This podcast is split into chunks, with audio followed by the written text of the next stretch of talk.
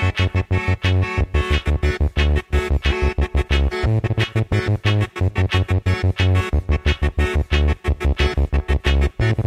Science joue un rôle absolument central. Non, c'est simplement que les, scientifiques sont des manches pour communiquer correctement. L'image est à l'envers. Comme un petit schéma vaut mieux qu'un long discours. Ah, je me suis perdu là, excusez-moi. Retournement de l'image. Nous sommes des scientifiques et nous avons nos outils. Lorsqu'on n'est pas scientifique, la vérité, on s'en fout. La science, euh, c'est pas, c'est pas de pur savoir qui se promène dans les airs, c'est toujours dans des individus que ça se porte. Euh, vous êtes sur AliRFM 93.1 à l'écoute de Recherche en cours. Bienvenue à vous. Recherche en cours, une émission présentée par Jean-Marie Galland, Marie-Catherine Mera et Alexandra D'Imperio. Bonjour à toutes les deux. Bonjour. On n'est pas en studio, je pense que ça s'entend, émission enregistrée avec des outils de, visio. On commence malheureusement à s'y habituer. Au programme euh, ce matin, euh, un podcast sur un podcast, une sorte de de méta-podcast, puisqu'on va parler du podcast The Lonely Pipette, avec ces deux inventeurs, Jonathan Weissman et Renaud Pourpre. Bonjour à tous les deux, on est ravis de vous avoir avec nous. Bonjour Jean-Marc. Bonjour Jean-Marc et merci. Oui, bonjour. Alors, Jonathan Weitzman, vous êtes professeur de génétique à l'Université de Paris et fondateur du Centre d'épigénétique et de destin cellulaire, également communicant scientifique. Vous coordonnez de nombreuses initiatives interdisciplinaires dans le monde universitaire. Renaud Pourpre, vous êtes docteur en biologie avec un accent sur les interactions hautes pathogènes.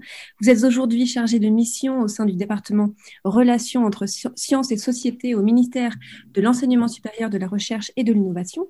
Et vous êtes également communicant scientifique. Vous produisez des contenus en vidéo et live pour sensibiliser différents publics et œuvrer à la diffusion et la découverte de la biologie microscopique. Alors merci d'avoir accepté notre invitation. Ensemble, donc, vous proposez une série de podcasts qui donnent la parole à des scientifiques et abordent toutes les questions que se pose un jour ou l'autre tout chercheur en biologie. Comment trouver la thématique de recherche qui va construire ma carrière? Vers qui dois-je me tourner? Est-ce que je travaille bien, efficacement? Suis-je un bon mentor? Que l'on soit doctorant, jeune chercheur ou scientifique confirmé, le travail de chercheur ne va pas toujours de soi. Il n'est pas euh, un long fleuve tranquille et il peut être intéressant, voire salutaire, de partager ses doutes, sa pratique, ses questionnements. Aider les scientifiques à faire de la meilleure science, c'est ce que propose aujourd'hui The Lonely Pipette. Alors on écoute tout de suite un extrait du numéro 0 où vous présentez votre projet. Are you working in research, trying to do the best science you can? Are you a team leader, a research assistant, postdoc, PhD student, or any other type of scientist? Are you looking for a place where you can sit, relax, and listen to inspiring people? Well, we have good news for you. You've just found what you're looking for. Hi, everybody. My name is Renaud Pourpre. And I am Jonathan Weitzman. Welcome, Welcome to, to, the, the Lonely Pipette, helping scientists do better science. Voilà, alors une première question sur la jeunesse du projet. Comment vous est venue cette idée de proposer des podcasts autour du métier de chercheur en biologie? Euh, donc, euh, je crois que l'idée est venue de moi. J'écoute les podcasts depuis un certain moment et, beaucoup de podcasts de, ce format, les, entretiens, les discussions avec, avec les gens qu'ils ont vu aussi dans le domaine ou un autre. Et, ça fait longtemps que je me demande si ce format marcherait euh, pour les scientifiques, pour un, public niche. Euh, et donc, Renaud Poupre, après sa soutenance de thèse, où il a brillamment soutenu sa thèse euh, de, doctorat, il est, je, lui demandais qu'est-ce qu'il qu'est-ce qu'il avait comme projet et il a dit, je ne sais pas, je cherche des choses intéressantes à, à faire. Donc, j'ai dit, viens me parler. Et on a ensemble conçu l'idée de, monter euh, un podcast ensemble qui, prendrait le format un peu de, de, podcast, euh, beaucoup de podcasts américains euh, avec des discussions longues et, et très personnelles et d'offrir ça à la communauté scientifique. Et Renaud Pourpre euh, oui, oui, je, confirme euh, complètement. C'est vrai qu'à la, sortie de, ma thèse, euh, donc Jonathan, qui est notre relation, c'est qu'on a une relation d'abord en premier de professeur-étudiant, parce que j'étais au magistère européen de génétique, donc pendant mon parcours universitaire.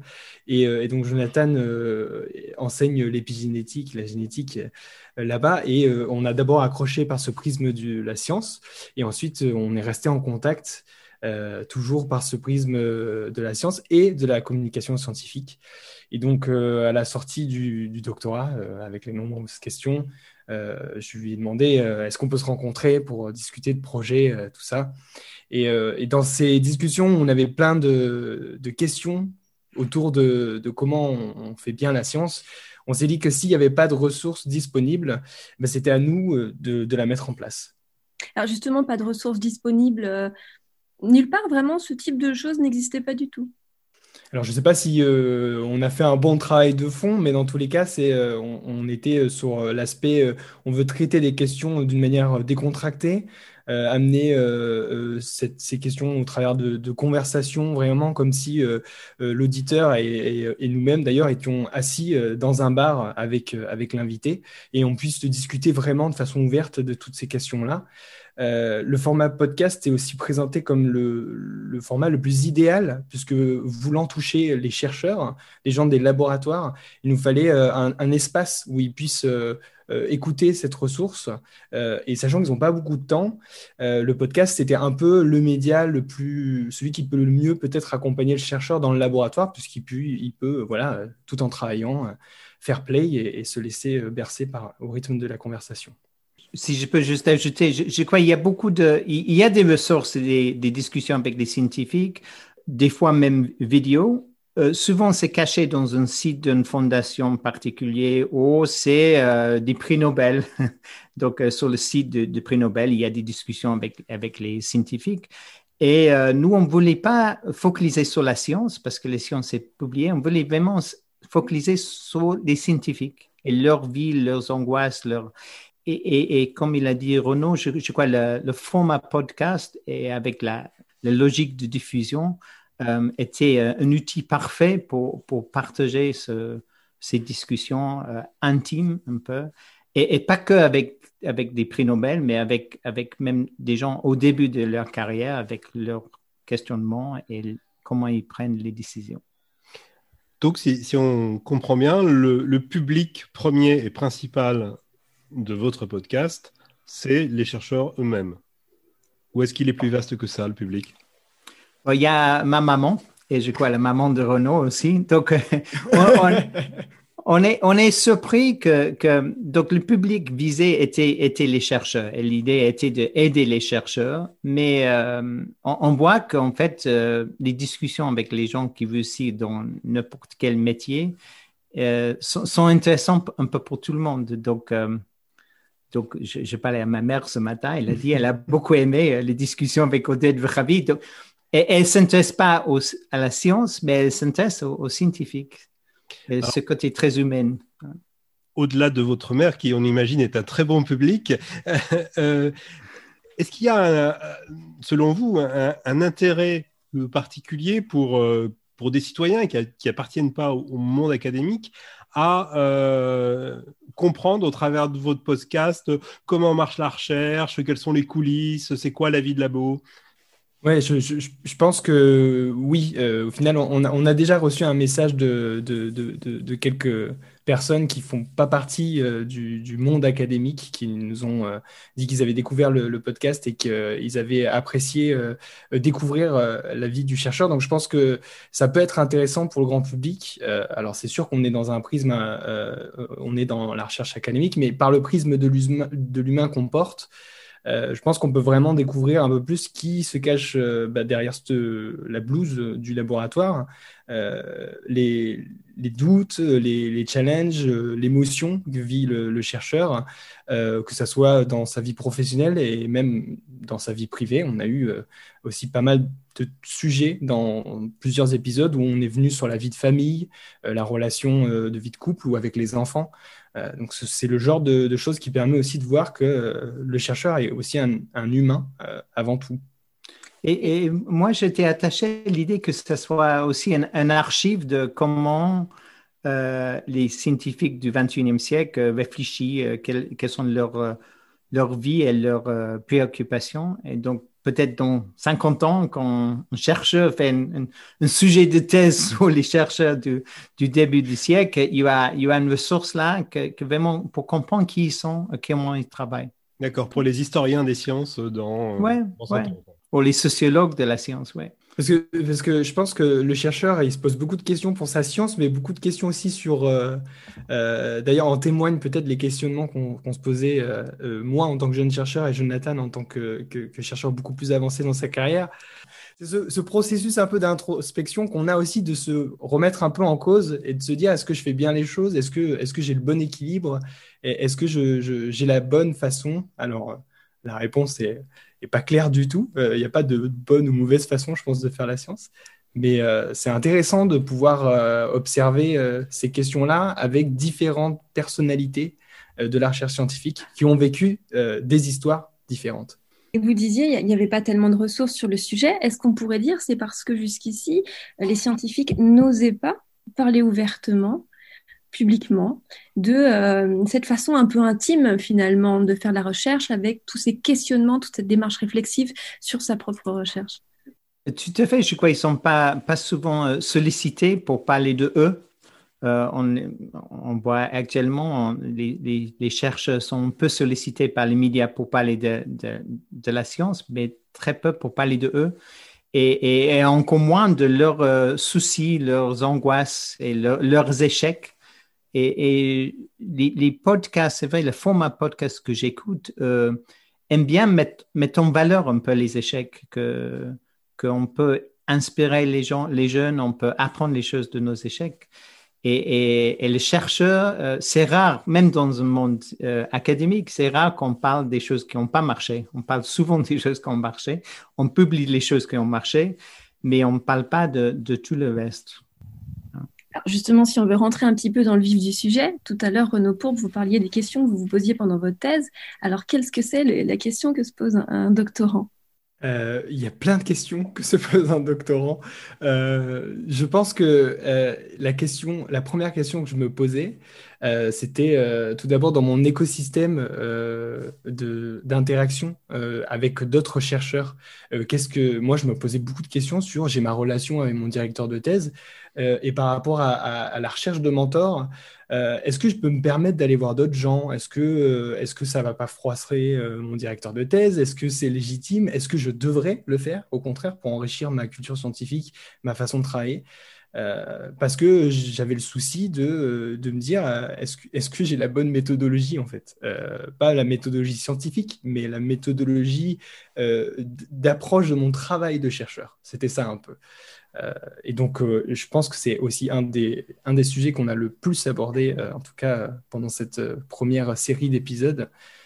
notamment avec Armit Malik, qui, qui, qui, avec qui on a un épisode vraiment extrêmement dédié, beaucoup plus orienté sur le, sur le mentoring, la relation entre mentor et, alors je ne sais pas comment on dit en français, mentoré, padawan. voilà, c'est. Peut-être parce qu'on ne l'a pas dit, excuse-moi, Marie-Catherine, le podcast est en anglais. Le podcast est en anglais, ouais. Et, euh, et ce choix, on s'est aussi beaucoup posé la question de ce qu'on allait faire si on le faisait en français ou en anglais. Euh, on a tranché sur l'anglais parce que je pense que c'est devenu naturellement parce que la communauté recherche échange en anglais et qu'on voulait aussi euh, pouvoir bénéficier de, partager la même langue pour aller, aller chercher des histoires qui ne sont pas uniquement en France, mais réparties dans le monde entier. Et Jonathan Whiteman, vous, les questions que vous vous posiez, typiquement quand on est un chercheur euh, euh, depuis des années, euh, qu'on est professeur, quelles sont les questions qu'on se pose? Tu, avais, posé à Renaud en tant que doctorant, pour attirer un doctorant, on lui vend un, sujet de recherche qui est très linéaire, qui, va marcher, que tout est planifié, qui va finir avec une belle publi. Et, c'est rare qu'on admette que la science, ça marche pas comme ça. Donc, et il n'y a pas beaucoup de discussions dans les laboratoires sur comment on fait la science, comment choisir un sujet de recherche, comment changer un sujet, comment choisir un collaborateur, comment gérer une collaboration qui est difficile, euh, comment recruter, comment gérer une équipe? Et donc, tous ces questionnements, donc, moi, je, je, je crois une des choses qui m'a motivé, c'était d'avoir une opportunité un, peu privilégiée d'aller chercher les, grands chercheurs du monde et de les poser des questions qui m'intéressent. Comment écouter, comment choisir un sujet, comment, comment publier, comment décider euh, ou pas aller au meeting, tous ces questionnements de la, vie de chercheur. Et, euh, et, et, donc, il y a beaucoup de, de mentoring ou d'encadrement des thésards et même un petit peu des postdocs, mais très peu euh, des, des, chefs d'équipe. Dès qu'on est chef d'équipe, on est tout seul. et, donc, d'où le, lonely de Lonely Pipette, c'est que c'est les, chefs, c'est une ironie que les chefs d'équipe sont souvent un peu seuls. Et euh, s'ils ont la chance, comme moi j'ai la chance d'être entouré d'autres chercheurs avec lesquels je peux discuter et d'avoir moi-même les mentors euh, que je peux aller tourner, poser des questions très personnelles sur les choix de décision de, de, de direction de recherche. Mais on voudrait offrir ça, offrir ça à, tout le monde. Sur euh, cet aspect de la, de la, solitude que vous évoquez, Jonathan Weissman, et peut-être tous les deux, il y a, je crois, euh, dans votre euh, dans ce, podcast, une volonté aussi de former une communauté autour des gens qui écoutent. Comment ça se passe en pratique? Est-ce que ça marche? Est-ce qu'elle se forme cette communauté? Une, chose qui est ça se forme et donc je, je vois qu'il y a il y a des abonnés vraiment partout dans le monde. Donc avec les outils, on peut voir qui download où, dans quel pays. Et donc c'est vraiment partout dans le monde. Je, je vois pendant qu'on parle, il vient d'être tweeté par une femme qui travaille à Addis Ababa Université. Donc, euh, c'est vraiment partout dans le monde. Mais pour répondre à ta question, euh, on, a vu, et, et c'est pas nous qui avons lancé, mais on a vu que les gens aimaient partager où et comment ils écoutent le podcast. Et donc, il y a beaucoup d'activités de, de, chercheurs qui, qui, qui tournent autour d'une solitude. On est tout seul dans la pièce de culture, la pièce de microscope, et, et on voit les gens tweet euh, oui, j'aime bien, j'aime bien écouter euh, The Lonely Pipette pendant que je fais la, la, la, la, microscopie, etc. Donc, donc il, y a, il, y a, il y a une communauté qui est en train de se former autour de podcasts et on est, euh, c'est très, très touchant. On est, on, on, a des gens qu'on ne connaît pas. Donc, il y a nos mamans et, et nos collègues et mes étudiants, mais aussi des gens qu'on a, on a aucun contact professionnel qui nous écrit pour dire euh, à quel point ça les a touchés, ça les a inspirés, ça les a aidés.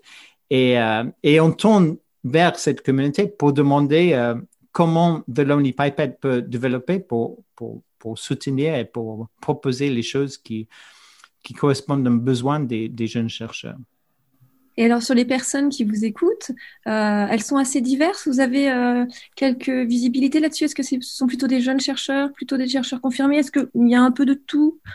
Alors, c'est vraiment euh, difficile. Avec les outils qu'on a, on ne peut pas vraiment voir exactement qui, qui où en sont les, personnes qui nous écoutent. de ce qu'on peut voir, en tout cas, sur la communauté avec qui on interagit, moi, j'ai l'impression, tu, tu, tu, tu, me corrigeras, Jonathan, si, si tu vois autre chose, euh, qu'on a euh, quand même, euh, je pense, une bonne, une bonne moitié de, personnes qui sont juste après la thèse dans, ce, dans ce, cursus de postdoc. Et, mais après, on a aussi, voilà, des. J'ai vu il n'y a pas si longtemps, voilà, qu'il y a sur Twitter, il y a plusieurs directeurs d'équipe qui se sont abonnés et qui nous écoutent. Donc ça, ça nous fait plaisir parce qu'on voit qu'on touche des générations plus, plus loin. Et, et, de la part des doctorants, on voit aussi, on voit aussi quelques personnes. Alors du coup, un autre sujet important, c'est euh, qui sont vos invités? Comment vous les choisissez? Euh, Alors vous parlez d'invités inspirants. Euh, alors qui sont-ils? Bah, au, début, le projet était en fait de commencer localement avec avec les collègues à, l'université de Paris et autour de nous, mais à cause ou grâce au Covid, on a on, on était obligé de monter le projet avec des outils Zoom. Euh, qui donne un contrat, mais en même temps qui offre euh, une liberté qu'on peut aller euh, partout. Et, et, et, donc, on allait très loin. Les majorités sont les gens que je connaissais, les gens que je croisais dans ma carrière, que je savais avaient beaucoup de, de choses à dire. Et après, quelques connaissances un peu Twitter. et on essaie de, de, que ça soit varié en personnalité, en parcours et en, en euh, statut, si, si, tu veux. Euh, donc, il y a des, des, gens qui sont chefs de grands instituts et il y a d'autres qui, qui, viennent de créer leur laboratoire. Et, et donc, on est attaché à l'idée qu'il y a une diversité d'avis et, et, on, pose les, euh, on pose les mêmes questions à tous les intervenants. Donc, on, on voit, on voit les et, les gens nous ont dit pourquoi vous posez les mêmes questions. On, aime bien l'idée qu'une série de questions qui sont des fois un petit peu adaptées à chaque intervenant euh, est, est, posée et comme ça on voit une diversité de réponses. Et, c'est ça que il va avoir pour, pour chaque épisode des gens qui, qui que ça, ça résonne et d'autres que, que peut-être euh, c'est surprenant. Mm. D'accord, donc les mêmes questions pour tout le monde, c'est aussi beaucoup plus facile pour préparer les émissions, du coup.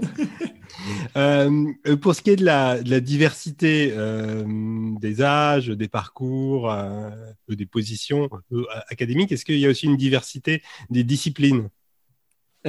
Bah alors pour l'instant, pour l'instant, on est quand même donc je pense que le, titre parle de lui-même aussi. The Lonely Pipette, c'est quand même autour voilà de la, de la pipette. Euh, avec le bon accent français, euh, qui est quand même un outil euh, plutôt de, biologie. Donc pour l'instant, nous, nos, invités, c'est des personnes qui sont du, milieu de, la, biologie.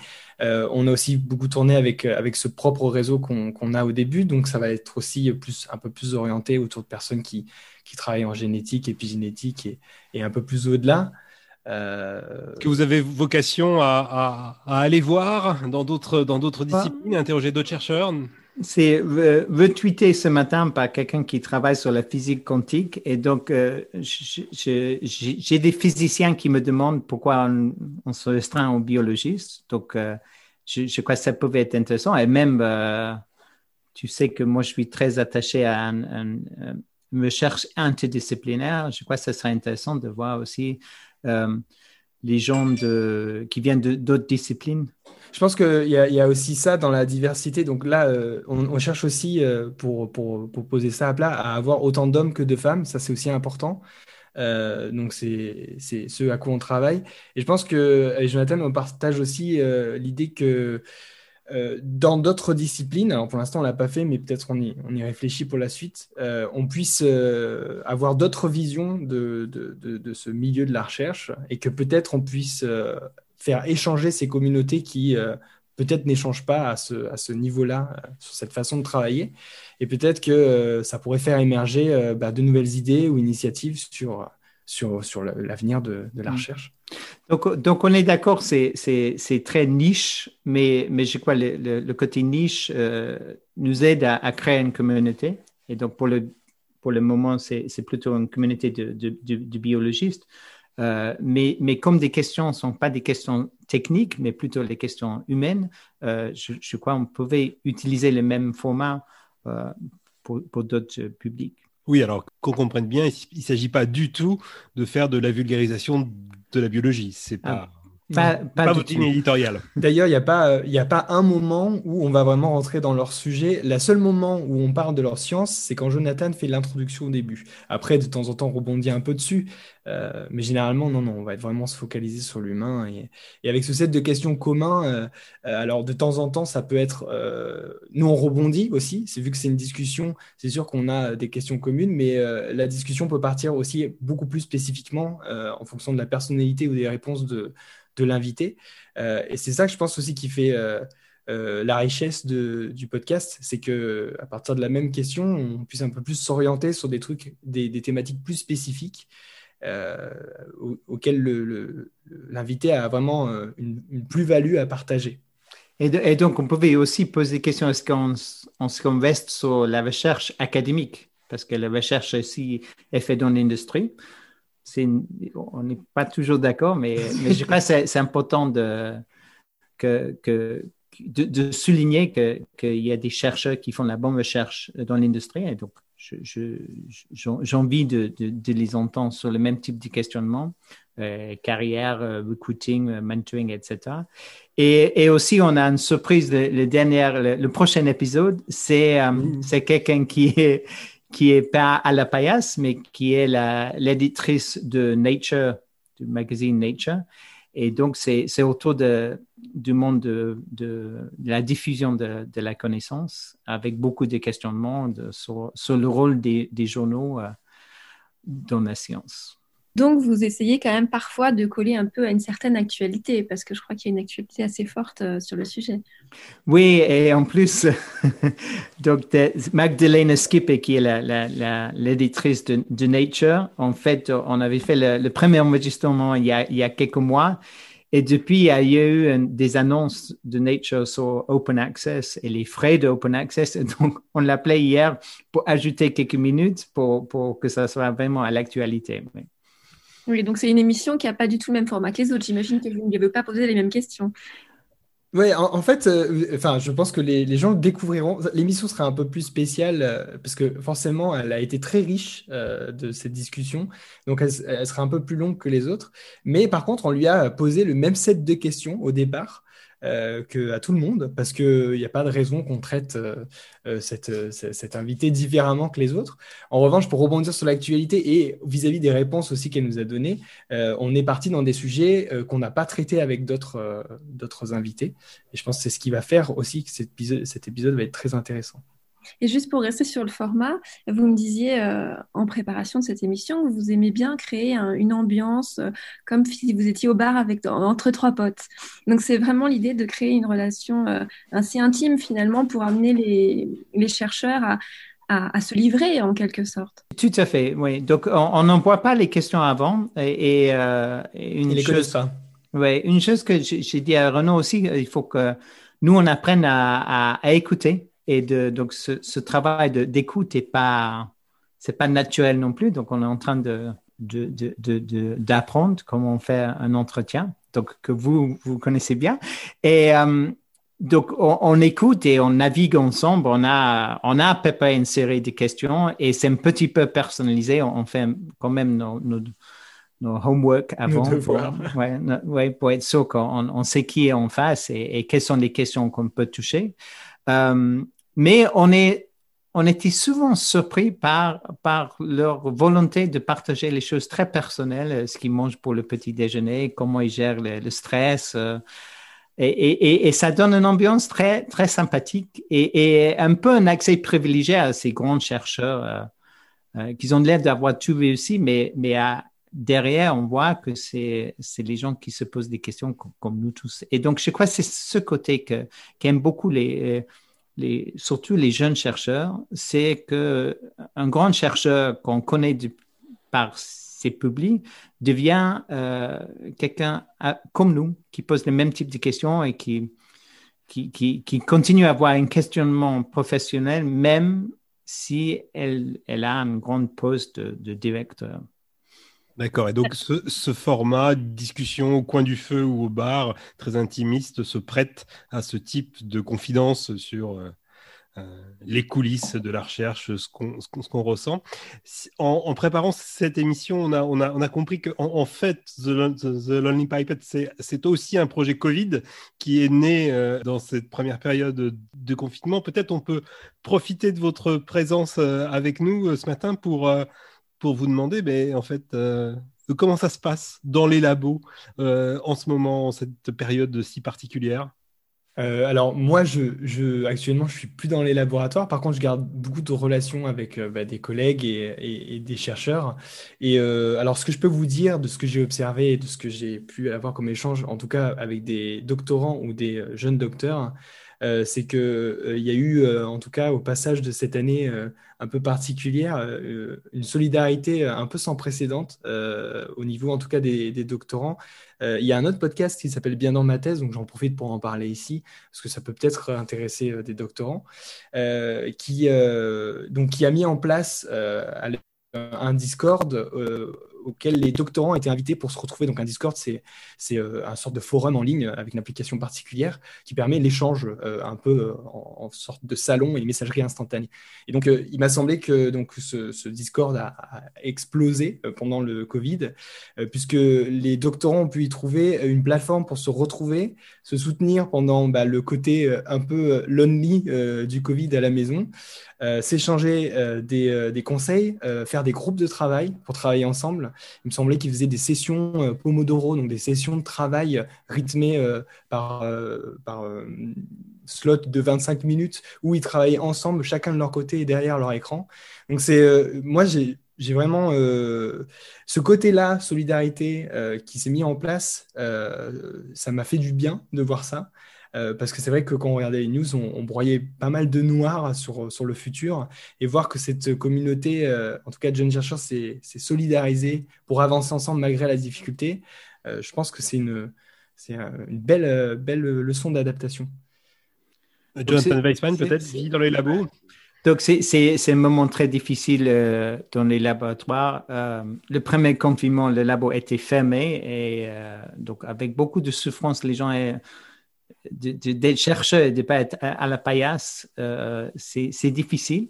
donc, il y avait beaucoup de volonté, malgré les conditions, de reprendre la vie du laboratoire. Et donc, les labos tournent en France c'est pas facile, mais ça, tourne et on, continue à travailler, faire des manips et publier. Euh, on a des séminaires par Zoom qui, qui malheureusement, c'est pas vraiment, c'est pas la même chose, c'est pas le même partage. Euh, donc, je, crois le, le moment était propice pour offrir à la communauté de, de, garder un sentiment de communauté euh, au moment qu'on peut plus aller au congrès, on peut plus aller au, séminaire. Et donc, je crois le, le, le, le, podcast a, aidé et euh, d'autres activités. Donc, je, je, je, poussais mes étudiants à lancer une série de séminaires organisés par les étudiants pour les étudiants euh, qui, qui, pour garder euh, toute cette excitation de la recherche dans ces moments où on ne peut plus faire la recherche comme avant. Euh, l'avantage, c'est qu'on peut avoir beaucoup plus de contacts internationaux, donc on peut avoir les invités euh, un peu de partout dans le monde parce que les gens ils ont le temps et on a découvert qu'on peut se voir par Zoom et partager par Zoom. Euh, mais la science a besoin beaucoup de, de discussions autour d'un café, de séminaires et tout ça on a perdu. Et je crois qu'on va voir en effet, ça va, ça va prendre des années pour récupérer un peu de ce moment difficile. Mais j'espère que le podcast et d'autres activités Zoom ont aidé euh, euh, des jeunes chercheurs de, garder un peu l'excitation de la recherche. Ce que, j'entends en filigrane, Jonathan de Weissman, c'est que pour garder de la motivation dans le travail de recherche, bah, c'est pas facile, il y a des hauts débats et, qu'on a vraiment besoin de, la communauté autour et de dispositifs pour, euh, faire du lien, pour finalement garder la foi. Quoi.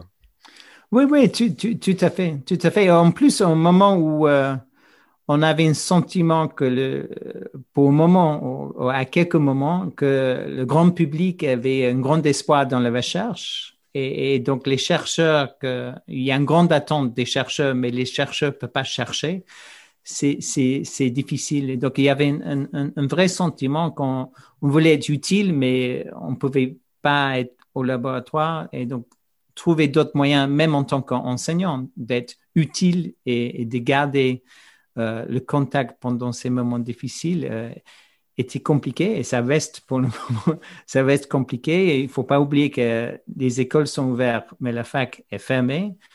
Euh, nos étudiants sont en grande souffrance, ils sont très isolés, pas toujours avec des conditions idéales de, confinement et ils n'en peuvent plus de voir du Zoom du matin au soir. Donc même peut-être le fait que le podcast est pas visuel mais que auditif, peut-être ça aide parce que les gens ils ont pas plus des, écrans là. Mm-hmm. Et donc euh, c'est difficile et euh, et, et, en, tant qu'enseignant et chef de labo, on sent une, obligation, une responsabilité de garder un peu la, la motivation et, et, garder cette envie de faire la recherche et découvrir. Et le podcast participe à ça, garder cette envie. Et oui, je crois que la saison 1 donc, euh, de podcast se termine avec euh, cet épisode que vous avez annoncé avec la, directrice de publication de Nature. Et qu'est-ce qu'on peut attendre pour les saisons prochaines, là et ou les saisons prochaines? Euh, Déjà, la première chose, c'est d'idée, il y aura une saison 2. voilà. parce que pendant, tout le monde a découvert qu'on peut acheter un, micro et, et, se mettre sur Zoom. Et donc, il y a une explosion de podcasts si vous regardez les statistiques, la majorité des podcasts, euh, c'est il y a 4, 5, 6 épisodes et ça arrête là. Et donc, nous, on a fini la première saison. Il y aura une saison 2. On est en train de travailler. Donc, ça, c'est la première chose. Qu'est-ce qu'il y a dedans, Renaud? Euh, Déjà, avant la saison 2, euh, au-delà de l'épisode final avec le dernier invité, il y aura un épisode vraiment de clôture de la saison, comme on a fait un épisode de- d'introduction. Euh, on est en train euh, de, le concevoir dans les détails parce qu'on aimerait qu'il ait euh, tout autant d'impact que les premiers. Parce que je pense qu'il y a beaucoup de leçons intéressantes à tirer de tout ça. Et alors la saison 2, euh, donc on, ben, on est en, en pleine construction et comme Jonathan l'a dit tout à l'heure, c'est un processus où on discute beaucoup, on n'est pas forcément d'accord des fois sur tout. Mais je pense que ce qui nous intéresse, on a déjà une série de- d'invités euh, en tête. Euh, et il y a aussi autre chose, euh, je pense qu'on va, on va proposer aux, gens qui nous écoutent, c'est de nous faire remonter des idées. Je pense que parce que c'est pour casser un peu l'image ou juste le, ouais, le format d'un podcast seulement descendant, on veut que ça soit, comme on le fait dans le podcast, un véritable dialogue. Et, euh, et je pense que même si la saison 1, on l'a construite autour d'idées que nous, on avait avec Jonathan, euh, une saison 2 bénéficierait euh, d'une augmentation par des besoins de la communauté elle-même. S'il y a, nous font remonter plusieurs, par plusieurs angles un sujet un peu, un peu voilà, important à leurs yeux, je pense qu'on se permettra d'aller chercher la bonne personne pour faire un épisode dédié dessus, parce que ça répondra à un véritable besoin. Il y a aussi, euh, Marie-Catherine, une réflexion sur comment utiliser euh, ce contenu dans d'autres formes. Donc, pour le moment, ça reste euh, podcast, mais on est en train de faire les transcrits pour voir si on ne va pas avoir soit un blog, soit carrément un livre de, avec du contenu. Et évidemment, il y a plein d'autres. Il y a, il y a YouTube, TikTok, etc. à exploiter. Instagram, euh, voilà. On n'a que 24 heures euh, dans une journée. Moi, j'aimais bien euh, l'i- l'idée de, de, de voir si TikTok, qui est, qui, qui est, qui est, qui est pas utilisé pour la science, peut, peut être euh, un public intéressant. Euh, on va voir. euh, mais comme il a dit Renaud, on peut pas tout faire euh, à deux. On a l'envie, euh, c'est clair qu'on a, des idées, on n'en manque pas. C'est, plutôt le temps. Et puis, euh, vu que Jonathan a aussi une activité et que moi aussi euh, à côté qui prend déjà beaucoup de temps, notre idée, voilà, ce qu'on a dit dès le début, c'est déjà on veut faire une saison 2. On veut pas être un de ces podcasts éphémères qui, qui disparaît parce que là, on a senti que si on disparaissait, déjà on a fait un break pendant l'hiver et on a senti que la communauté est venue nous chercher. Euh, donc euh, c'est vrai que non, on a, on a vraiment envie de, de construire une belle saison 2. Bon, bah merci beaucoup. Merci à tous les deux. On a hâte euh, que cette saison 2 euh, démarre et puis on espère que nos auditeurs, certains de nos auditeurs auront envie en tout cas d'aller découvrir The Lonely Pipette. One, two, three, four.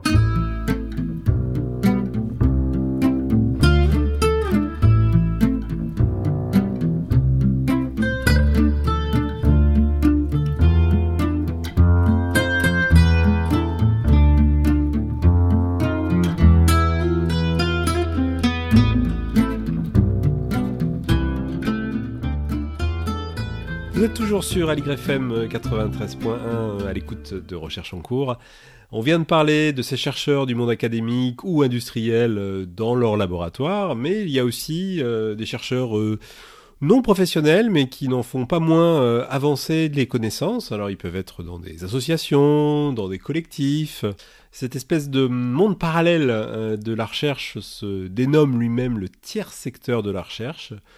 Alexandra, je crois que vous avez rencontré euh, un des euh, animateurs, euh, observateurs et acteurs majeurs du tiers secteur de la recherche, c'est Lionel Larquet.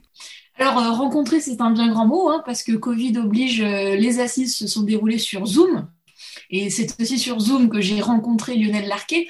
Mais je voulais vous parler du tiers secteur de la recherche parce que je l'ai entendu ce terme pour la première fois qu'il y a quelques semaines seulement, justement à l'occasion de ces assises du tiers secteur qui devaient avoir lieu à Rennes, mais finalement qui s'est déroulée sur Zoom. Alors le tiers secteur de la recherche, c'est quoi? C'est qui?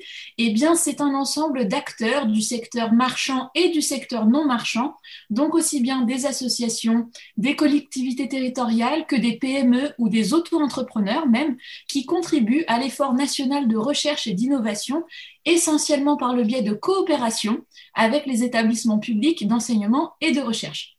Une petite partie de ces acteurs, ceci dit, a également des projets de recherche autonomes, mais en France, ils restent quand même assez très marginaux. Et ce qui fait aussi l'originalité du tiers secteur, c'est qu'il s'intéresse surtout aux défis sociétaux, c'est-à-dire à l'économie, la préservation des écosystèmes, à la santé, notamment à travers les associations de patients, à la solidarité, à la démocratie, à l'éducation, etc., etc.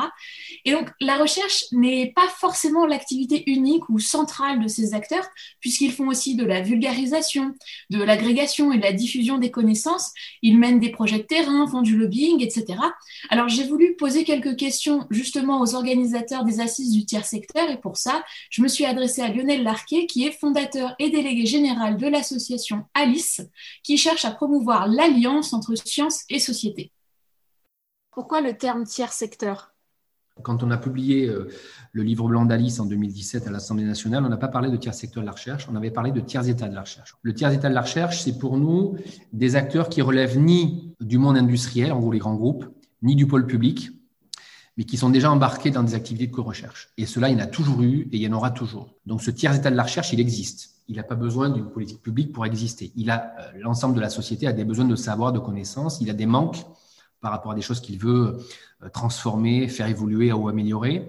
Et donc pour nous, le tiers état de la recherche, il existe. Par contre, ce qui existe peu ou pas, c'est le tiers secteur de la recherche, c'est-à-dire une intégration de, ces acteurs-là, donc de ce tiers-État, dans l'action économique et la production de biens, de services. Euh, et, en gros, le poids économique du tiers-État, il est quasiment nul. Alors que le tiers-État, lui, il existe, il fait des choses, il a besoin de faire des choses, des collectifs d'habitants, des associations la déclinaison en termes de poids économique du tiers état de la recherche, il est quasiment négligeable. Ce qui veut dire que le tiers état de la recherche n'est pas pris en compte dans les politiques publiques, dans euh, la fiscalité, euh, les subventions, euh, les politiques publiques locales, nationales ou européennes. Ils n'existent pas, ils sont niés, ils sont négligés, ils sont ignorés, ils ne sont pas connus. Ça dépend des, des, configurations. La notion de tiers secteur, il est venu de la nécessité de, de faire connaître ce qu'on appelle un sujet politique, le tiers état de la recherche, comme un acteur de la production de savoir et de connaissances dans, toutes les sociétés.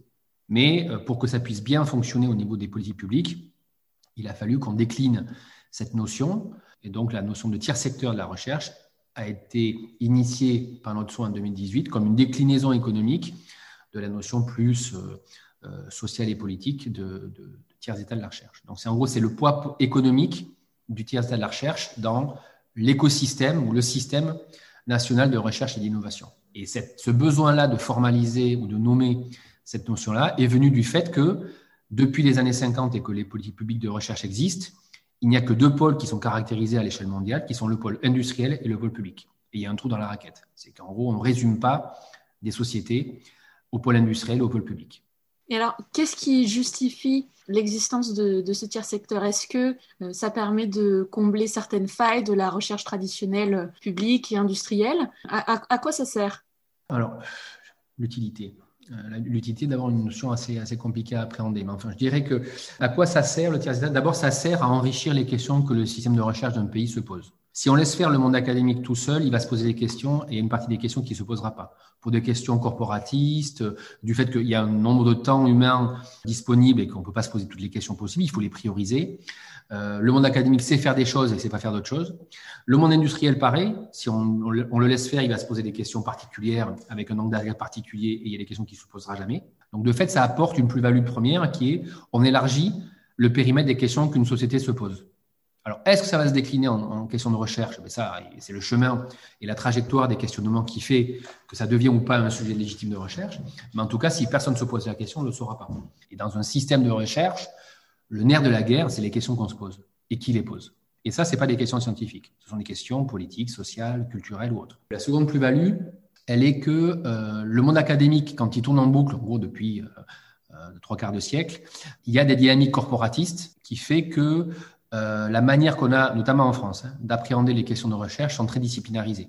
Donc, on appréhende la question de la recherche du point de vue des disciplines. Or, les questions que se pose une société ne sont pas disciplinarisées. Elles peuvent être déclinées en forme interdisciplinaire, transdisciplinaire ou disciplinaire, mais la manière dont des sociétés se posent des questions, elles ne sont pas disciplinarisées. C'est une réduction du champ des questions par une vision corporatiste, corporatiste qui est la discipline.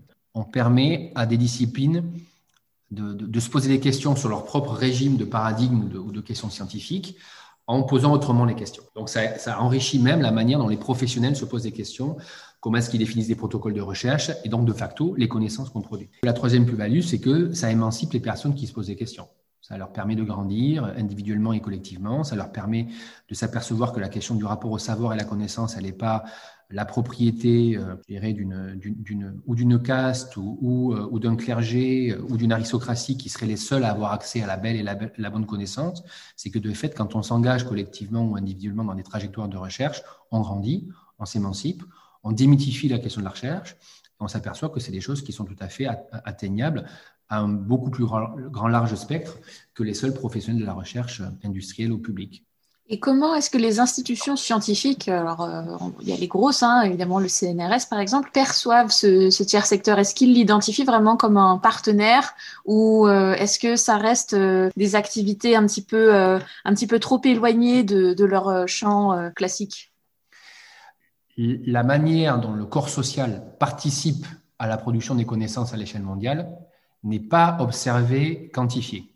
Pour une raison très simple, c'est que le substrat sur lequel les recherches se développent ne font jamais partie des publications scientifiques. En gros, quand vous avez, je sais pas moi, un agronome qui va publier euh, un article euh, sur la sélection végétale de je sais pas trop quel euh, en plein champ, et que la recherche a été faite avec des paysans ou avec des agriculteurs, ces acteurs-là disparaissent de la publication. Donc on ne connaît pas la contribution des acteurs tiers dans la production scientifique mondiale, parce que les chercheurs les ignorent, les nient, les négligent volontairement ou inconsciemment. Donc ce qui, ce qui permet à la connaissance mondiale d'être produite se fait avec, en général avec les sociétés, toujours. Donc la contribution du tiers secteur de la recherche à la production scientifique mondiale n'est pas évaluée, elle est quasiment immesurable mais sans elle, il n'y a pas de recherche. Bon, ça, c'est la première manière de répondre. C'est que je pense, et j'émets l'hypothèse, que la consistance de la recherche mondiale ne peut pas être décuplée, découplée pardon, euh, de, la, de, la, participation de l'ensemble de la société à l'aventure de la production de la connaissance. Euh, donc, il y a une manière de, de, taper en touche par rapport à votre question qui est on ne sait pas. La seconde manière d'y répondre un peu plus bas du front, c'est si on doit quantifier les grandes familles euh, des recherches citoyennes, participatives, des community-based research à l'échelle mondiale, c'est la frange et la, et la marge de la recherche mondiale.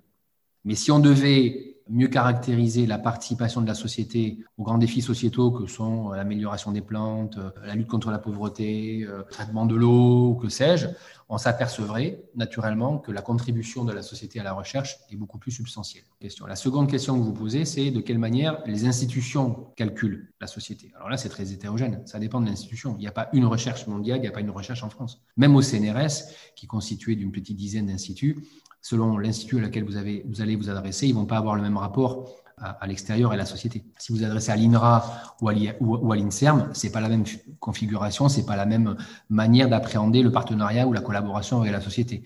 Donc, selon l'institution à laquelle vous allez vous adresser, c'est pas la même réponse. C'est pas la même manière d'institutionnaliser le rapport à la société. Mais le CNRS n'a pas, à ce stade-là, de rapport serein à la société. Ce qui n'est pas le cas de l'INRA, ce, ce qui est moins le cas de l'INRA, ce qui est moins le cas du CIRAD, ce qui est moins le cas de, de l'HESP, par exemple, ou d'autres acteurs. Et alors justement, quelles sont aujourd'hui les, revendications, si je puis dire, du tiers secteur, notamment à travers les assises? Alors, les assises s'inscrivaient dans une séquence qui commençait en février 2019, qui était le débat parlementaire et le vote de la loi de programmation de la recherche. Donc, les assises, elles, avaient deux vertus. La première, elles étaient là pour voir si au niveau d'un grand territoire qui était le Grand Ouest, ça parlait à des acteurs socio-économiques, ce rapport à la recherche. La réponse est oui, manifestement oui. La seconde partie, c'est qu'il fallait que dans le, dans le débat parlementaire, le tiers secteur de la recherche et ce qu'on représente puisse apparaître à différents endroits dans, la doctrine, dans l'idéologie et dans les propositions et la programmation. Bon, a priori, dans, tous ces, dans toutes ces cases-là, le tiers secteur est reconnu, même si la ministre a freiné des cas de fer pour que la notion de tiers secteur de la recherche n'apparaisse pas dans la loi. De fait, si vous regardez les alinéas sur les conventions CIF, par exemple, les acteurs qu'elle définit, c'est les acteurs que nous avons proposés dans leur définition Donc, vous avez in extenso l'ensemble des lignes et des catégories d'acteurs qui apparaissent dans la loi, ce qui n'était jamais arrivé pour l'instant. Le monde associatif, les DPE, les groupements, les groupements non lucratifs sont des notions qui n'apparaissaient jamais depuis les années 50 dans les lois de la recherche. Maintenant, c'est fait. Donc, en gros, le tiers secteur de la recherche, il est reconnu comme un acteur du système de recherche. Donc, de fait, l'ensemble des établissements et des patrons doivent composer avec, qu'ils soient favorables, qu'ils accompagnent ou qu'ils soient plus rétifs et qu'ils savent pas trop comment faire. La question ne se pose plus. Les assises ont marqué euh, clairement le fait qu'il y a un nouveau sujet politique, un nouvel acteur dans les systèmes de recherche, c'est le tiers de la recherche. On est sorti d'une période, je dirais, de plaidoyer visant à faire reconnaître ce sujet-là à une période qui commence maintenant de euh, structuration du champ des collaborations en termes de financement, en termes d'aménagement du territoire, en termes de professionnalisation. Donc, en gros, les assises ont marqué la reconnaissance et, l'entrée dans une nouvelle phase de structuration. Donc ça, c'est un peu la récompense de 10 ans, 20 ans, 30 ans? Je dirais oui, ça fait 25 ans. Ça fait 25 ans que le sujet est sur le, tapis. Ça fait euh, une, bonne dizaine d'années que c'est structuré en France. Depuis euh, un peu plus de 15 ans, il y, a, quelques initiatives ici ou là, plus ou moins bien, euh, plus ou fichues. Une plateforme comme celle d'Alice, elle est vraiment structurée sur le temps long et, et, les réformes politiques et institutionnelles. Donc, on a le temps avec nous. On est une des rares ONG à être structurée sur le temps long.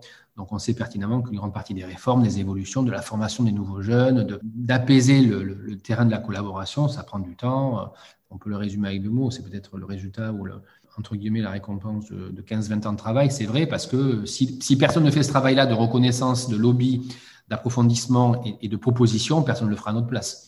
Voilà qui est donc une belle victoire pour le tiers secteur de la recherche. Merci beaucoup à Lionel Larquet d'avoir accepté de répondre à mes questions.